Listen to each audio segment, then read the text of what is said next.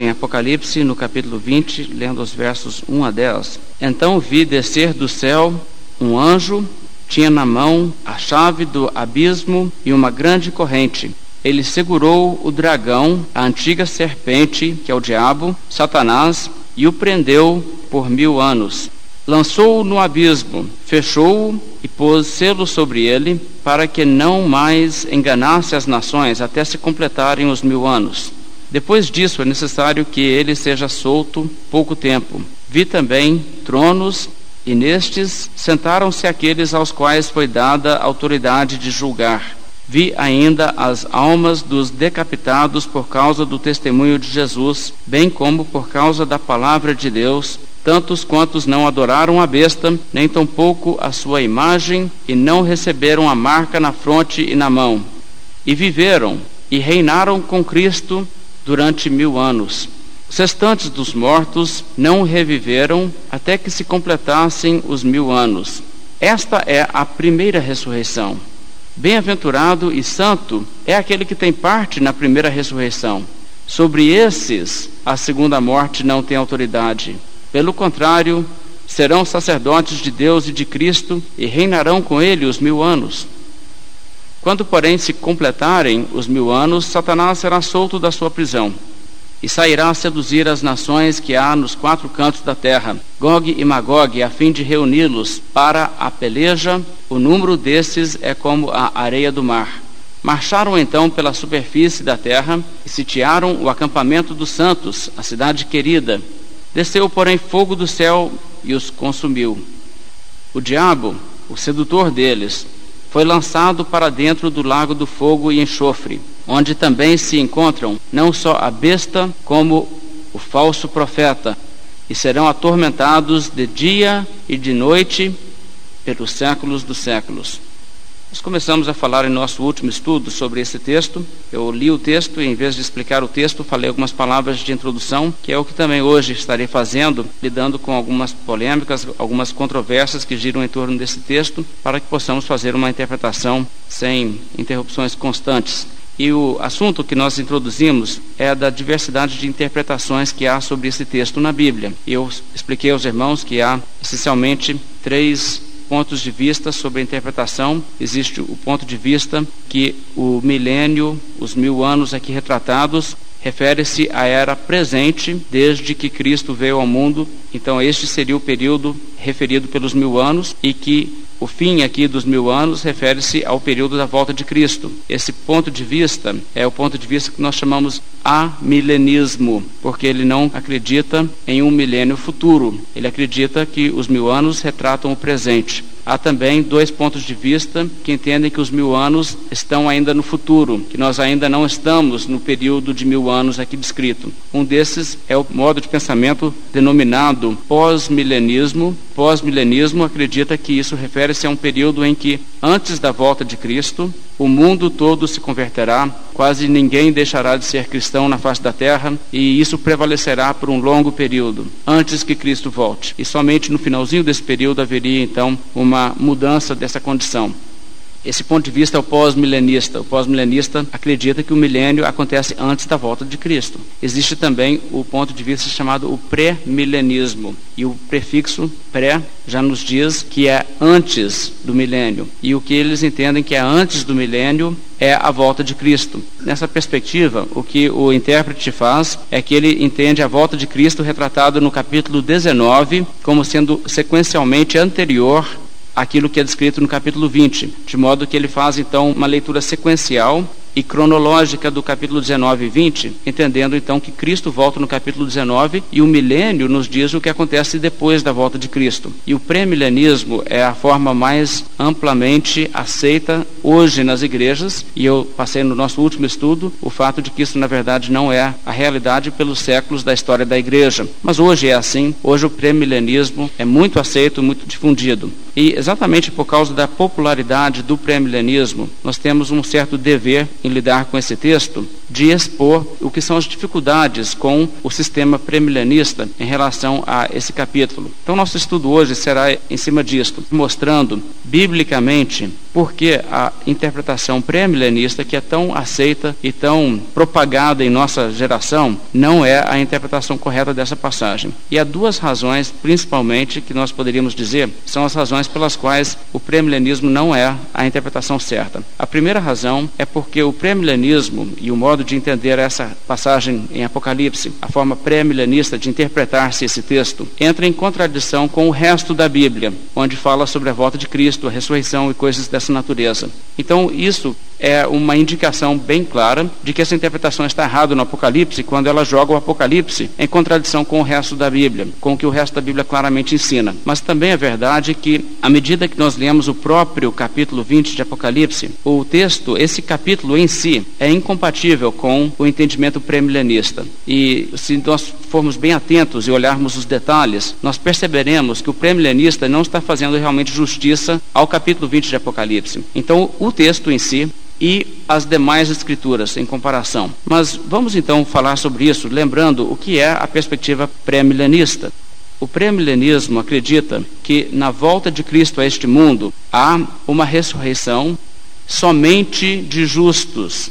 Injustos não ressuscitam, mas justos ressuscitam. E a forma mais amplamente difundida de premilenismo hoje é o que nós chamamos de premilenismo dispensacionalista, que não é o premilenismo histórico, ou seja, que tem raízes na antiguidade, mas o premilenismo dispensacionalista realmente acredita não na ressurreição dos justos na vinda de Cristo, mas de somente alguns poucos justos relativamente, porque todos aqueles justos que fizeram parte do período do Novo Testamento da igreja já haveriam sido ressuscitados sete anos antes da ocasião aqui referido como a primeira ressurreição, que é em si uma dificuldade, porque aqui diz que é a primeira ressurreição, e se quer interpretar como uma ressurreição corporal, por que, que a ressurreição na ocasião do arrebatamento não seria a primeira e essa a segunda, e depois do milênio a terceira. Mas, de toda forma, o que nós encontramos é que esta forma premilenista, a histórica e também a dispensacionalista, entende que na volta de Cristo há uma ressurreição, mas só daqueles que são justos que ainda estão nos seus túmulos. Os injustos não. E então se inicia um período dourado da história da Terra. A Terra não é destruída, a Terra, aliás, ela se torna, em vez de destruída, ela se torna abençoada, essa mesma terra, com as mesmas casas, com as mesmas árvores, montanhas e rios. Essa mesma terra, com alguma coisa ainda da mesma população, continua existindo, mas Cristo agora se faz presente na terra e vive aqui e estabelece um trono físico, mundano, em Jerusalém, e de Jerusalém ele governa as nações como rei universal, durante um período literal de mil anos. Essa é a interpretação pré-milenista. Então, nesse período, você teria na terra não somente o Senhor Jesus Cristo ressurreto, vivo, andando aqui na terra, mas também os santos das gerações passadas e da atualidade, ressurretos em corpos glorificados, vivendo em conjunto no mundo onde haveria também pessoas que não são transformadas em corpos glorificados, pessoas mortais. E os mortais aqui na terra viveriam em conjunto com os ressuscitados e os glorificados. E entre os mortais haveria justos e injustos, à medida que os justos e os injustos chegassem a uma certa idade, ou de, dependendo das circunstâncias, eles morreriam, haveria morte nesse período. Portanto, no fim do milênio, teria que haver uma outra ressurreição. Agora, essa ressurreição seria dos justos que viveram e morreram durante o milênio, e também ressurreição para os injustos de todas as eras. Mas no fim do milênio, nos últimos dias do milênio, na compreensão pré-milenista, se cumpriria o que esse texto fala de 7 a 10, onde haveria uma revolta mundial. E isso então é compreendido da seguinte maneira: o diabo se torna novamente mais influente no mundo e ele faz com que aqueles que são os mortais vivos na terra se tornem rebeldes contra Cristo e fazem uma tentativa de tirá-lo do seu trono físico de destruir o trono de Cristo, o reino de Cristo na terra, e se rebelar e voltar à forma de governo de mundo que havia antes do milênio, onde o mundo era governado sem a presença de Cristo. Então faria uma guerra contra o Cristo ressurreto e os seus santos glorificados na terra, mas seriam aniquilados. E então seria o dia do juízo final. Essa é a compreensão pré-milenista. Bem, o que dizer sobre a compreensão pré-milenista? É claro que ela tem muitas coisas poderíamos dizer são estranhas, mesmo numa descrição como essa que eu fiz, e eu creio que não estou fazendo uma representação injusta, mas nós devemos olhar se isso é compatível com o que a Bíblia ensina.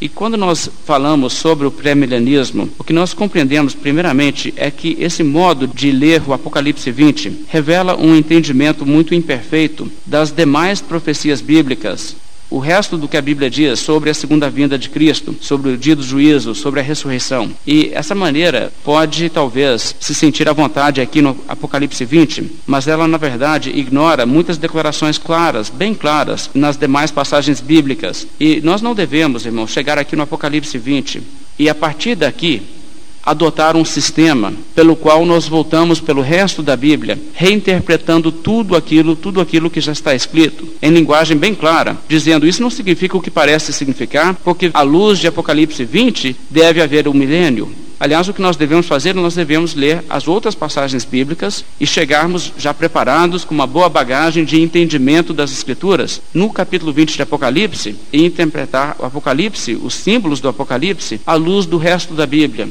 Mas vamos então olhar o que a Bíblia ensina sobre isso. E vamos olhar primeiramente em Efésios, no capítulo 1. Eu gostaria de fazer a primeira proposta em relação ao que a Bíblia ensina na área de profecia. É que há duas eras: a era presente e a era vindoura.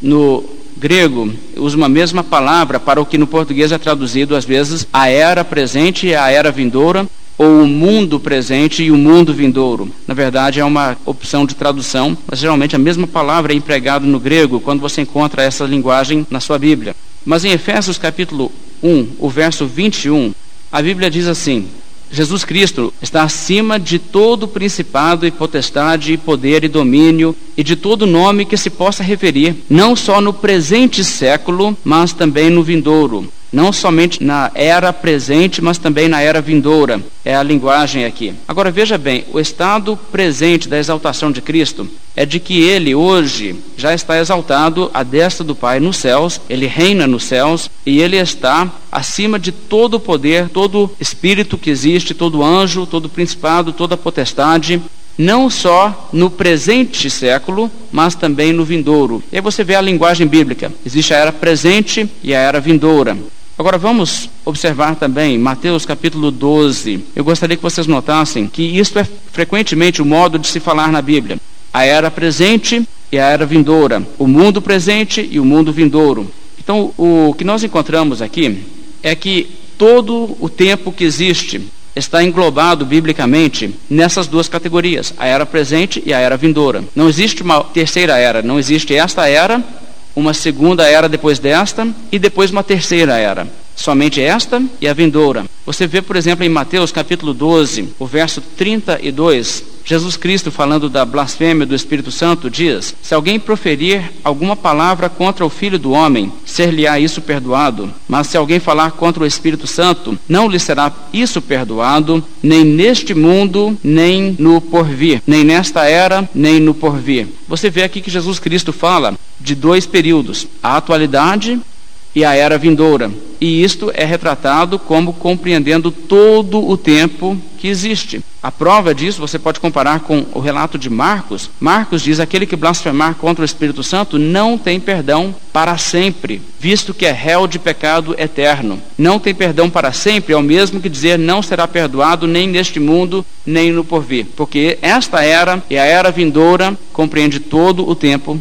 que haverá. E isto nos ajuda então a entender que não há uma possibilidade de uma era intermediária entre a era presente e a era vindoura, certo?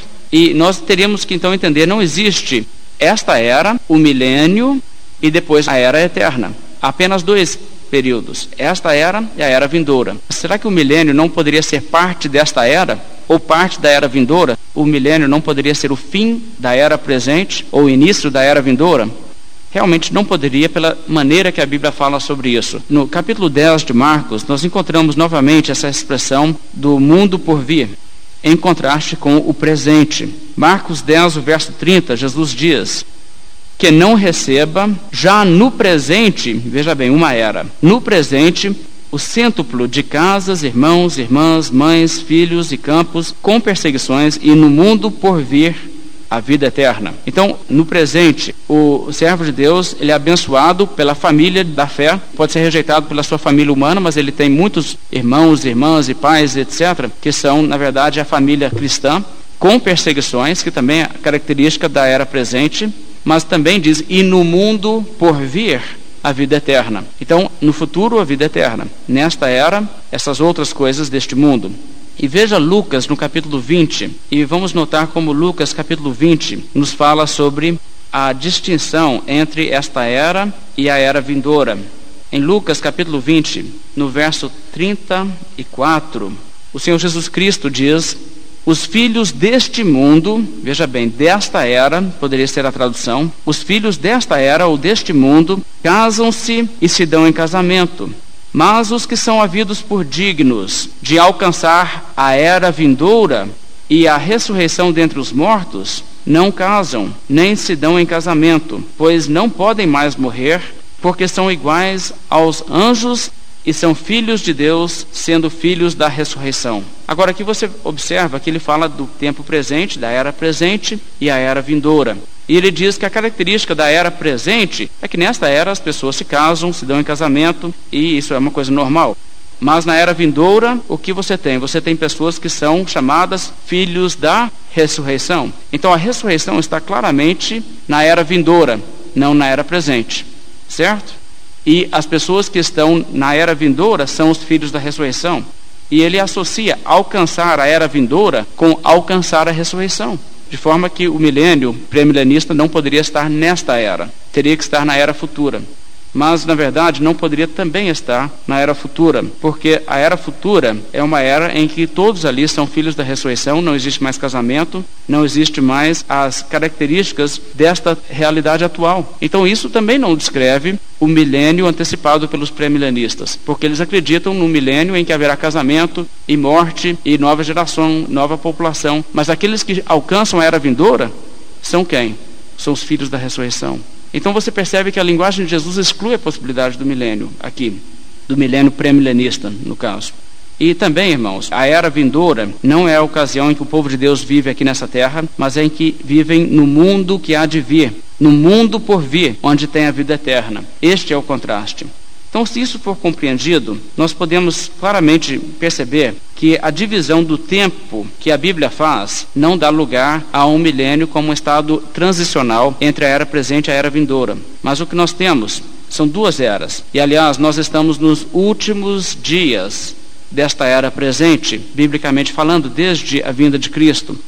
Pedro, por exemplo, disse o sangue de Cristo, conhecido com efeito antes da fundação do mundo, porém manifestado no fim dos tempos. Ele diz que o Senhor Jesus Cristo foi manifestado no fim dos tempos, nos últimos dias. Paulo escreve aos Coríntios dizendo: Essas coisas foram escritas na Bíblia para a advertência nossa, de nós outros, sobre quem os fins dos séculos têm chegado. Então, Paulo reconhece que já naquela época em que ele vivia, eles estavam nos fins dos séculos. Era o fim da história deste mundo, chegando-se aos últimos dias. Tiago usa exatamente essa linguagem, dizendo dos ricos que exploravam e roubavam das pessoas, dizendo que eles eram como aqueles que estavam acumulando tesouros nos últimos dias.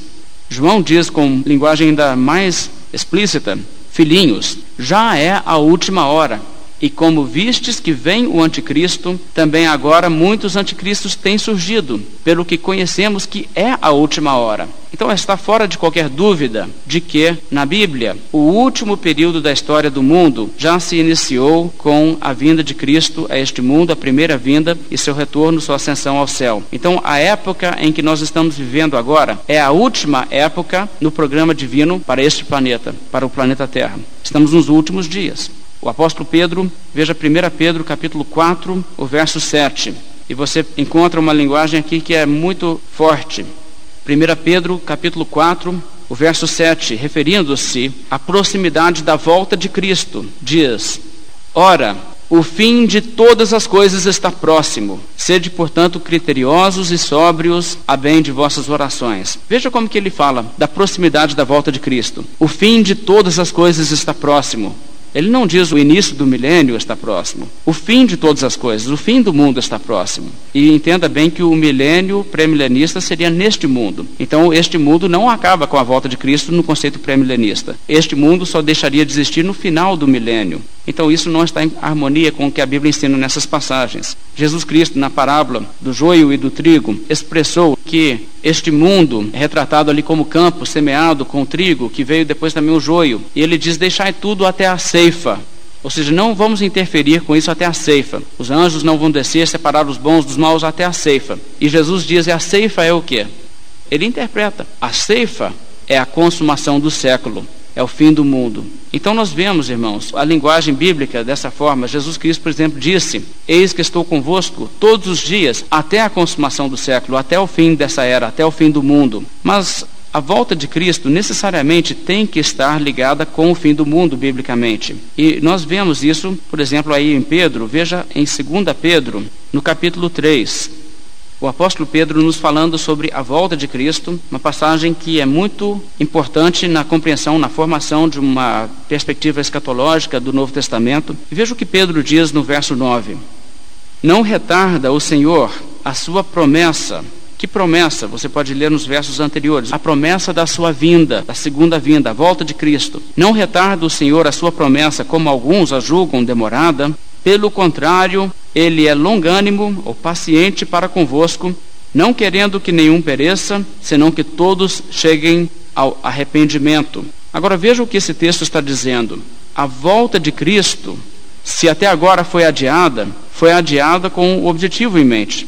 E o objetivo é para que todos cheguem ao arrependimento. E está implícito que após a volta de Cristo, não há mais chance para arrependimento. E isso tem que ser compreendido. Quando Jesus voltar, não há mais oportunidade para arrependimento. O tempo esgotou. E então ninguém será salvo após a volta de Cristo. Agora entenda bem o que implica crer no pré-milenismo. Implica crer que na Terra hoje, se Cristo voltar, milhares sobreviverão e entrarão no milênio que não são convertidos. Este é o entendimento do pré-milenismo, porque afinal de contas, os que são salvos na volta de Cristo são glorificados, certo? São revestidos de imortalidade. Então, quem são os mortais? São incrédulos que sobrevivem à volta de Cristo. E estes incrédulos, então, continuam na face da terra e continuam populando a terra. E podemos presumir que Muitos deles vivem por anos depois da volta de Cristo e morrem bem mais tarde. Estes, então, ainda teriam oportunidade para arrependimento depois da volta de Cristo. Ainda haveria salvação para essas pessoas disponível, porque, afinal de contas, o milênio terá muitos convertidos. Então, isso está em contradição com o que o texto aqui diz. Além disso, o verso 10 continuação, Pedro ainda nos diz: Virá, entretanto, como ladrão o dia do Senhor. Veja interessante essa palavra, virá como ladrão. Isto está sempre usado para falar do retorno de Cristo. A volta de Cristo, de que ninguém sabe o dia nem a hora, e vem como um ladrão, sem aviso. Virá, entretanto, como ladrão o dia do Senhor, no qual os céus passarão com estrepitoso estrondo, e os elementos se desfarão abrasados, também a terra e as obras que nela existem serão atingidas. Aqui o texto nos diz que vai chegar como um ladrão repentinamente o dia do Senhor, no qual os céus e a terra passarão. Então, o dia da volta de Cristo é o dia em que o mundo acaba. O dia do fim do mundo. Os céus e a terra deixarão de existir. Cristo voltará como juiz de vivos e mortos. Ele ressuscitará justos e injustos, será o dia do juízo e o fim do mundo. Esta é a compreensão que Pedro nos passa. E realmente os pré-milenistas aqui dizem: a expressão dia do Senhor não se refere ao dia da volta de Cristo, refere-se a um período que inicia-se com a volta de Cristo e termina no fim do milênio. Então, dia não é bem um dia, é uma era. Mas o texto realmente não ensina isso, isso é apenas uma interpretação forçada para conseguir, de alguma maneira, manter o premilenismo no ambiente hostil que Pedro cria aqui com a linguagem que ele emprega. Nós temos que ver, irmãos, que o que Pedro está dizendo exclui sim o premilenismo, até porque Pedro não diz virá o dia do Senhor, no final do qual passarão os céus. Mas ele diz virá o dia do Senhor no qual os céus passarão, os céus e a terra passarão. E isso acontecerá assim, subitamente. Virá como ladrão o dia do Senhor, no qual os céus e a terra passarão. O verso 11 continua desenvolvendo essa ideia do fim do mundo. Visto que todas essas coisas hão de ser assim desfeitas, tudo vai ser desfeito. Deveis ser tais como os que vivem em santo procedimento e piedade, esperando e apressando a vinda do dia de Deus, por causa do qual os céus incendiados serão desfeitos e os elementos abrasados se derreterão. E veja o que o texto está dizendo apressando aquele dia no qual os céus incendiados serão desfeitos e os elementos abrasados se derreterão. Essa é a expectativa, irmãos. Jesus Cristo vai voltar e naquele dia os céus e a terra deixarão de existir, o fim do mundo. O que nós encontramos aqui, nessa passagem, realmente nos revela claramente a dificuldade com o resto da Bíblia que o pré-milenismo encontra. Nós vamos agora para o capítulo 25 de Mateus. E no capítulo 25 de Mateus, nós encontramos uma outra passagem bíblica onde o pré-milenista é obrigado a fazer uma tradução nada confortável até para ele mesmo. Capítulo 25 de Mateus, o Senhor Jesus Cristo nos fala do dia do juízo na forma de uma parábola, a parábola do grande julgamento, associada com o seu sermão profético que revela a volta de Cristo predita. E capítulo 25 de Mateus, verso 31, o Senhor Jesus Cristo diz assim: Quando vier o Filho do homem na sua majestade e todos os anjos com ele, então se assentará no trono da sua glória, e todas as nações serão reunidas na sua presença, e ele separará uns dos outros, como o pastor separa os dos cabritos as ovelhas. E omitindo algumas partes, mas em resumo, então dirá aos que estão à sua esquerda: Apartai-vos de mim, malditos, para o fogo eterno preparado para o diabo e seus anjos. E dirá aos à sua direita: Vinde, benditos de meu Pai, para o reino que vos foi preparado desde a fundação do mundo. O que acontece nesse dia? Nesse dia acontece o juízo, a separação definitiva e final de todos os injustos de todos os justos. Mas quando é isto? O verso 31 diz: Quando vier o Filho do Homem na sua majestade e todos os anjos com ele. É a volta de Cristo. A volta de Cristo é o dia do juízo final. Todas as nações serão reunidas na sua presença. Ele separará em dois grupos. E os injustos entram no milênio? Não. Os injustos vão para o fogo eterno preparado para o diabo e seus anjos. E os justos entram no milênio? Não, entram na vida eterna, no reino que foi preparado desde antes da fundação do mundo para estas pessoas. Então você encontra aqui, irmãos, o texto bíblico nos falando numa linguagem que exclui qualquer possibilidade de um milênio entre a volta de Cristo e o dia do juízo. Mas a interpretação que os premilenistas costumam dar a esse texto é dizer que isso não é o juízo final. E os justos aqui não são justos salvos. É uma interpretação assim bastante estranha, porque diz que são pessoas ímpias no mundo que não foram tão ruins e que não agrediram e não atacaram os judeus e Israel neste mundo. Estes sobrevivem não entrando na vida eterna, mas entrando no milênio como mortais.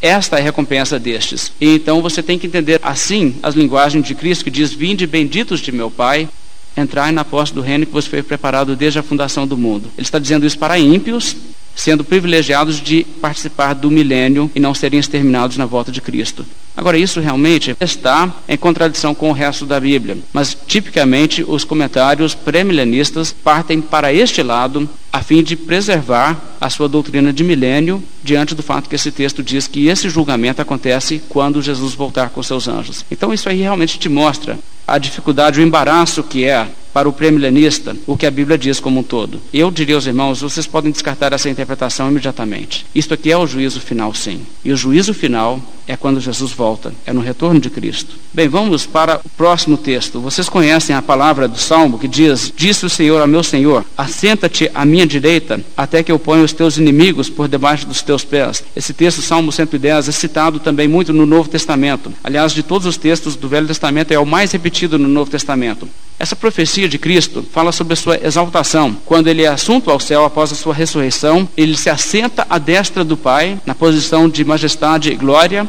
Mas o que, que o texto diz? Deus Pai diz ao Filho: Assenta-te à minha direita, até que, ou seja, e fique aí, até que eu ponha os teus inimigos debaixo dos teus pés o livro de Hebreus, capítulo 10, verso 13, diz que Jesus está então aguardando daí em diante até que os seus inimigos sejam postos por estrado dos seus pés. Agora veja bem o que está sendo ensinado nesse texto: que Jesus Cristo ficará no céu e não descerá, continuará à destra do Pai, até que os seus inimigos lhe sejam sujeitos, até que os seus inimigos sejam todos derrotados. E isso acontece quando?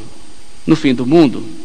Isso acontece no fim do mundo. Então Jesus fica no céu, necessariamente até o fim do mundo. O apóstolo Pedro, em Atos 3, verso 21, veja o que ele tem a dizer sobre isso: que Cristo ficará nos céus à destra do Pai até o fim do mundo, até a volta de Cristo, onde será então derrotado todos os seus inimigos. Ninguém poderia dizer que todos os inimigos de Cristo foram derrotados e destruídos durante o período do milênio, porque o que acontece no milênio? No milênio, você ainda tem a morte, o inimigo, você ainda tem o, o diabo não destruído, mas apenas preso, você tem uma rebelião, uma revolta contra Cristo, que tem que ser esmagado no fim do milênio. De forma alguma, alguém poderia dizer que no início do milênio, todos os inimigos foram colocados debaixo dos pés de Cristo.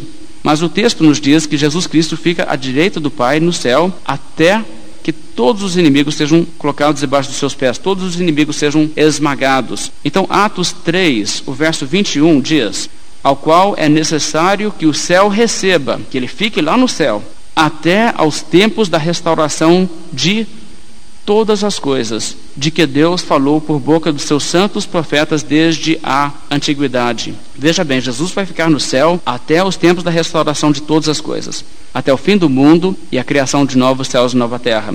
Irmãos, o milênio não é o tema de qual todos os profetas têm falado desde os tempos antigos. Aliás, ele sempre tem falado do estado eterno, dos novos céus e nova terra, onde realmente todo inimigo será derrotado e destruído e haverá somente a bem-aventurança eterna do povo de Deus, haverá restauração da árvore da vida, não haverá mais morte, nem pranto, nem dor. Esta é a glória que os profetas sempre predisseram, e é necessário que o céu receba Cristo até o tempo da restauração de todas as coisas. Então, isso significa, irmãos, Jesus só volta no fim do mundo. Jesus só volta quando isso terminar. E a volta de Cristo não trará a prisão de Satanás, mas trará a destruição de Satanás. Veja o que diz em Romanos 16, o verso 20. E veja como a Bíblia é bem clara sobre isso. A expectativa de que a volta de Cristo não vai trazer a prisão de Satanás, mas sim a sua destruição completa. Romanos 16, 20. E o Deus da paz, em breve, esmagará debaixo dos vossos pés a Satanás. A graça de nosso Senhor Jesus seja convosco. Essa é a nossa expectativa. Cristo em breve volta, e ele não volta para prender o diabo, ele volta para destruir o diabo e para fazer a restauração de todas as coisas, para criar novos céus e nova terra. Esta é a nossa expectativa, como disse Pedro. Nós estamos vivendo nessa era presente, reconhecendo que nós aguardamos novos céus e nova terra, onde habita justiça. Mas ainda com esse conceito do Salmo 110, eu gostaria que os irmãos olhassem também em 1 Coríntios, capítulo 15. Porque em 1 Coríntios, capítulo 15, o texto aqui nos fala sobre o reinado de Cristo lá no céu, onde ele está reinando, porque Cristo já reina. Ele está exaltado à destra do Pai e reina nos céus. Ele não está aguardando futuramente reinar, ele já reina. E a Bíblia nos fala sobre isso em 1 Coríntios capítulo 15. Veja o verso 21 nesse capítulo. Visto que a morte veio por um homem, também por um homem veio a ressurreição dos mortos. Porque assim como em Adão todos morrem, assim também todos serão vivificados em Cristo, cada um, porém, por sua própria ordem. Cristo as primícias, depois os que são de Cristo na sua vinda, e então virá o fim quando ele entregar o reino ao Deus e Pai, quando houver destruído todo o principado, bem como toda potestade e poder, porque convém que ele reine até que haja posto todos os inimigos debaixo dos seus pés. Veja a linguagem do Salmo 110 aí. O último inimigo, continua dizendo o texto, o último inimigo a ser destruído é a morte. Agora, observe o que esse texto está nos dizendo. A Bíblia diz que os salvos serão ressuscitados na sua vinda, o verso 23. E então virá o fim. O que, que vem em sequência? O milênio? Não, o fim. E o texto diz: vem o fim quando ele tiver destruído todo o inimigo, o diabo, os principados e potestades. Isso acontece no fim. E aí diz o verso 25: porque convém que ele reine, veja, ele está reinando lá no céu, até que haja posto todos os inimigos debaixo dos seus pés. Linguagem do Salmo 110. Ele tem que ficar no céu, é necessário que o céu o receba até o tempo de restauração de todas as coisas. O Pai disse: Assenta-te à minha direita, até que eu ponha todos os inimigos debaixo dos teus pés. Veja o que diz aqui. Convém que ele reine até que haja posto todos os inimigos debaixo dos pés. Então, o reino de Cristo é onde? É a destra do Pai no céu. Não é na terra, num trono humano, lá em Jerusalém. É no céu. E convém que ele reine à destra do Pai até que todos os inimigos sejam postos debaixo dos seus pés. Qual que é o último inimigo a ser destruído? É o diabo? Não, o verso 26 diz: o último inimigo a ser destruído é a morte. Isso é interessante. Quando será destruído o último inimigo? Depois do milênio, mil anos depois da ressurreição dos justos, ou mil e sete anos depois da ressurreição dos justos. Veja o que diz aí no capítulo 15 de 1 Coríntios, o verso 51. E acompanhe o que a Bíblia faz e veja como que isso fecha. Capítulo 15, o verso 51. Eis que vos digo um mistério. Nem todos dormiremos, mas transformados seremos todos. Ou seja, nem todo cristão verá a morte, porque quem estiver vivo quando Cristo volta, será sem passar pela morte transformado a receber um corpo glorificado e mortal. É isso que ele está dizendo. Veja o verso 52. Num momento, num abrir e fechar de olhos, ao ressoar da última trombeta, a trombeta soará, os mortos ressuscitarão incorruptíveis e nós seremos transformados, porque é necessário que este corpo corruptível se revista da incorruptibilidade e que o corpo mortal se revista da imortalidade. E quando este corpo corruptível se revestir de incorruptibilidade, e o que é mortal se revestir de imortalidade, então se cumprirá a palavra que está escrita: tragada foi a morte pela vitória. Agora eu quero que vocês entendam o que o texto está nos dizendo. O texto nos diz: olha, o corpo do tipo que nós temos hoje, de carne e sangue, dessa natureza, não pode herdar o reino de Deus. Não é compatível. Então, quando Cristo volta, ele tem que dar um novo corpo até para quem está vivo, de forma que quem morreu será ressuscitado com o corpo glorificado. Mas quem está vivo também será transformado, porque nós estaremos entrando na era vindoura, onde só haverá os filhos da ressurreição. Estaremos entrando numa era em que carne e sangue do tipo que nós conhecemos hoje não pode entrar. Por isso, todo mundo tem que ser transformado para estar adequado para aquela era. Mas o que acontece? Ele diz: quando isso acontecer, quando este corpo se revestir de incorruptibilidade, seja pela ressurreição ou pela transformação, o que acontece? Então se cumprirá a palavra que está escrita: tragada foi a morte pela vitória. A morte será derrotada na ocasião da ressurreição dos justos a morte, o último inimigo, é destruído na ressurreição dos justos. Como então poderia haver mil anos, muitos inimigos, tem o diabo, tem os demônios, e ainda não foram derrotados? O último inimigo a ser destruído é a morte. Além disso, aqui essa passagem, a ressurreição dos justos é ao ressoar da última trombeta. E sabe, é, é uma coisa que realmente é intrigante, como que o, o pré-milenista, ele quer dizer, não, você tem que interpretar a Bíblia literalmente. É só em Apocalipse 20, né? Porque no resto da Bíblia, o último inimigo não é o último inimigo, última trombeta não é última trombeta, o último dia não é o último dia, o dia do Senhor, no qual os céus e a terra passarão, não é o dia, nada é literal. Sempre é uma outra coisa. Mas o texto da Bíblia é muito claro o último inimigo é a morte, e isso acontecerá quando não restar mais nenhum outro inimigo que precisa ser derrotado, e Cristo ficará no céu até aquele dia, até que todos os seus inimigos, inclusive a morte, seja colocado por debaixo dos seus pés e seja assim derrotado. Bem, irmãos, ainda vamos olhar no Evangelho de João, capítulo 5 de João. Eu gostaria que os irmãos olhassem também o que a Bíblia diz sobre a ressurreição e a Bíblia nos mostra a ressurreição não como os justos numa data e os ímpios em outra data, mas uma ressurreição geral. Todos os mortos, justos e injustos, ressurgirão no mesmo dia. João capítulo 5, o verso 28 nos diz assim: Não vos maravilheis disto, porque vem a hora, veja a linguagem, vem a hora em que todos os que se acham nos túmulos ouvirão a sua voz e sairão os que tiverem feito o bem para a ressurreição da vida e os que tiverem praticado o mal para a ressurreição do juízo. Isso está tão claro, irmãos. Vem a hora, é uma ocasião, um evento, em que todos, justos e injustos, ouvirão a voz de Cristo e sairão dos túmulos. É o dia do juízo, é o dia da volta de Cristo. Você pode olhar no capítulo 6 de João, no verso 39. Quando será ressuscitado o salvo, que está morto, que está no seu túmulo? João 6,39 nos diz: E a vontade de quem me enviou é esta, que nenhum eu perca de todos os que me deu, pelo contrário, eu o ressuscitarei no último dia. Veja, nós estamos nos últimos dias, mas chegará o último dia. E o último dia é o dia da ressurreição do justo. O justo não é ressuscitado mil anos antes do último dia. Ele é ressuscitado no último dia. Ele não é ressuscitado mil e sete anos antes do último dia. O justo é ressuscitado no último dia. O verso 40 volta a dizer isso. Eu o ressuscitarei no último dia. O verso 44. E eu o ressuscitarei no último dia. Então o texto enfatiza muito isso. Veja o capítulo 12 agora de João.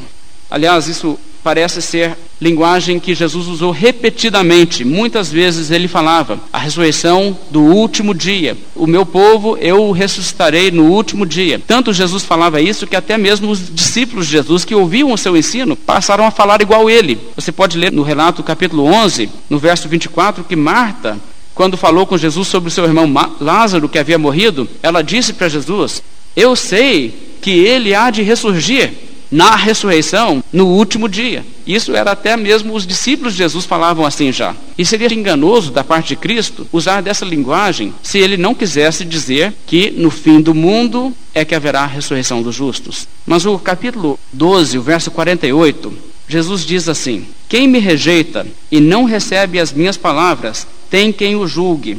A própria palavra que eu tenho proferido, essa o julgará no último dia. Agora, por que, que eu pedi aos irmãos abrirem aqui as Bíblias? É porque uma coisa que vocês vão encontrar, se vocês estudarem sobre isso, vocês vão encontrar premilenistas que dizem: último dia não é o último dia do mundo, é o último dia dessa era antes da volta de Cristo, é o último dia do período da graça. Aí eles dizem: está vendo? Então Jesus ressuscita o seu povo no último dia. Os injustos são ressuscitados mil anos depois. Mas o que você deve notar nessa palavra é que Jesus aqui diz que o injusto será julgado quando? No último dia. O injusto que ouviu Jesus falar e não aceitou a sua palavra, Jesus diz: Você será julgado por isso no último dia. Então Jesus tem que associar o último dia, aqui em João 12, com o mesmo evento de João capítulo 6, ou senão Jesus Cristo está realmente fazendo uma mistura estranha com o vocabulário e usa o último dia uma hora para uma coisa, o último dia depois para outra coisa. Mas irmãos, a Bíblia diz do dia do juízo e o dia da ressurreição apenas muitas vezes referido como aquele dia, naquele dia, porque é um dia só. Não são muitos dias. Uma hora é esse que ressuscita, depois é aquele que ressuscita, né? Depois agora tem isso. É, é um dia, um grande e glorioso dia. O dia da volta de Cristo, o dia da ressurreição, o dia do juízo final. É isso o quadro que a Bíblia nos apresenta. Aliás, você se recorda que João disse em Apocalipse: Eis que vem com as nuvens, e todo olho o verá, todo olho o verá, até quantos o traspassaram. Até as pessoas que mataram Cristo estarão no dia do juízo em condições de ver Cristo voltar, mas as pessoas que mataram Jesus estão mortas nos seus túmulos. Como é que eles vão ver Jesus voltar? Porque eles terão que ressuscitar. Os injustos ressuscitarão no dia da volta de Cristo, porque na volta de Cristo todo olho verá até quantos o traspassaram. E essa tem que ser a interpretação correta, todos, todos no mundo verão, todos de todas as gerações. Até porque o Senhor Jesus Cristo disse isso no seu julgamento. Quando ele foi julgado, ele disse, por exemplo, a Caifás, a Anás e todo o sinédrio que o condenou à morte. Jesus disse: Vereis o filho do homem assentado à direita do Todo-Poderoso e vindo com as nuvens do céu. Jesus disse isso: Vocês me virão vindo com as nuvens do céu. Aquelas pessoas morreram há muito tempo.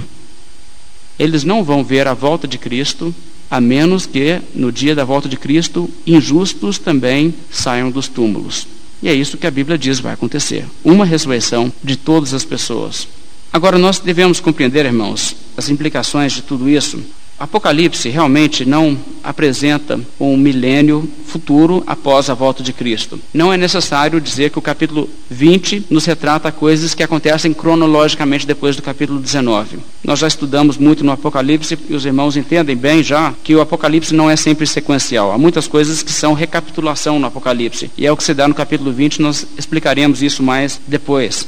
Mas eu gostaria, irmãos, de concluir, tendo mostrado essas diversas passagens, concluir dizendo o seguinte: O milênio pré-milenista, na verdade, ele não soluciona nada. Ele cria um grande problema de hermenêutica. Ele cria uma dificuldade de encaixar o Apocalipse com o resto da Bíblia e ele cria também uma série de dificuldades para o qual não existe uma explicação adequada. Por exemplo, como será o milênio, então? Pessoas com corpos glorificados vivendo e coexistindo no mundo com pessoas mortais.